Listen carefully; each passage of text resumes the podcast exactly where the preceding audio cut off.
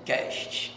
o podcast mais charmoso do Brasil. Cara, eu amo esse podcast. Que massa, que massa, que massa, que massa. Agora com mais constância, agora com mais volúpia, com muito mais conteúdo para você que gosta e que quer estudar e tem conteúdo foda. Meu papel aqui no podcast é falar sobre cultura. Como fomentar e como ter uma cultura empresarial de sucesso. Como conseguir é, elevar o nível da, tua, da cultura do teu negócio. Eu vou te dar hoje três drives que você tem que conectar com a tua empresa para melhorar a tua cultura e para alavancar a tua cultura para resultados estratosféricos, ok? Primeiro ponto, Ramon.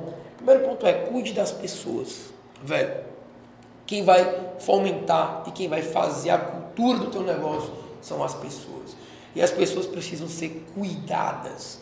As pessoas elas precisam ser orientadas. As pessoas precisam ser treinadas. Quando eu falo cuidar, não é passar a mão na cabeça, não é dar abraço, não é dizer que ama. Não, é cuidar, orientar, treinar, motivar e instigar para o resultado.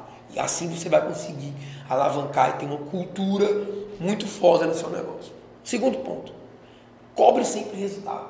Velho, é o seguinte, é, tem uma frase aqui na empresa, na Reset, que a gente usa muito, que é o sucesso de ontem não garante o de hoje, nem muito menos o de amanhã. Como assim, Ramon?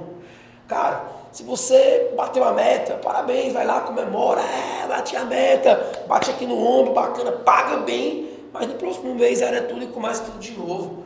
O sucesso de ontem não garante o de hoje, nem muito menos o de amanhã. Então cobre sempre, seja ter uma cultura que, envolvida por uma gestão de resultado. Então passe a cobrar sempre resultados do seu time, da sua empresa, dos seus líderes e instigue eles a buscar esse resultado. Terceiro ponto, para você alavancar a sua cultura, é você entender que quantidade não é qualidade. Como assim, Ramon? Eu vejo as pessoas querendo ter uma cultura de hard work e achar que hard work é trabalhar pra caralho, é com a cara em frente ao computador e ficar trabalhando, blá, blá, blá, blá, e não olha para o resultado. Não é bem assim, galera. É, quantidade, ela é importante sim. Eu sou um defensor da quantidade de horas trabalhadas, de volume, de volume. Por quê, amor? Porque eu sei da deficiência do, das pessoas em relação à quantidade. Eu sei que as pessoas, elas, a qualidade, desculpa, as pessoas pecam em relação à qualidade.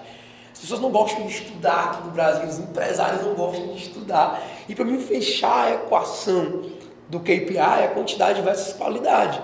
Então eu tenho que ter os dois. Mas também não se bitole na tua cultura de querer que as pessoas trabalhem, só trabalhem muito. Olhe para a qualidade também, olhe para os resultados.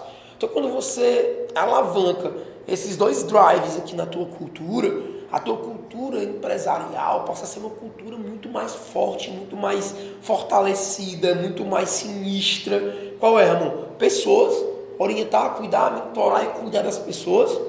É, segundo ponto, segundo ponto, é cultura na cobrança de resultado, geração de resultado. E a terceira, e a terceira, fala meu Deus, qual é a terceira? Esqueci, esqueci qual é a terceira. Esqueci igual a terceira. Cara, volta. Review. Overview. Overview que a gente lembra.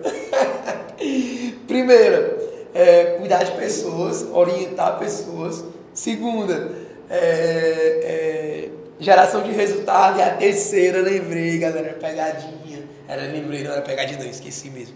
A terceira é quantidade e qualidade. Sempre calibre esses dois drives, essas duas competências aqui para você não ter uma equipe que trabalha muito no hard e esquece o smart. Ok? Valeu, galera do podcast. Tamo junto, meu irmão. R7Cast. Se você curtiu aí, dá um review nesse podcast, deixa teu comentário e indica aí a comunidade R7Cast para todos os empresários que queiram conteúdo rápido, de qualidade e de relevância. Beleza?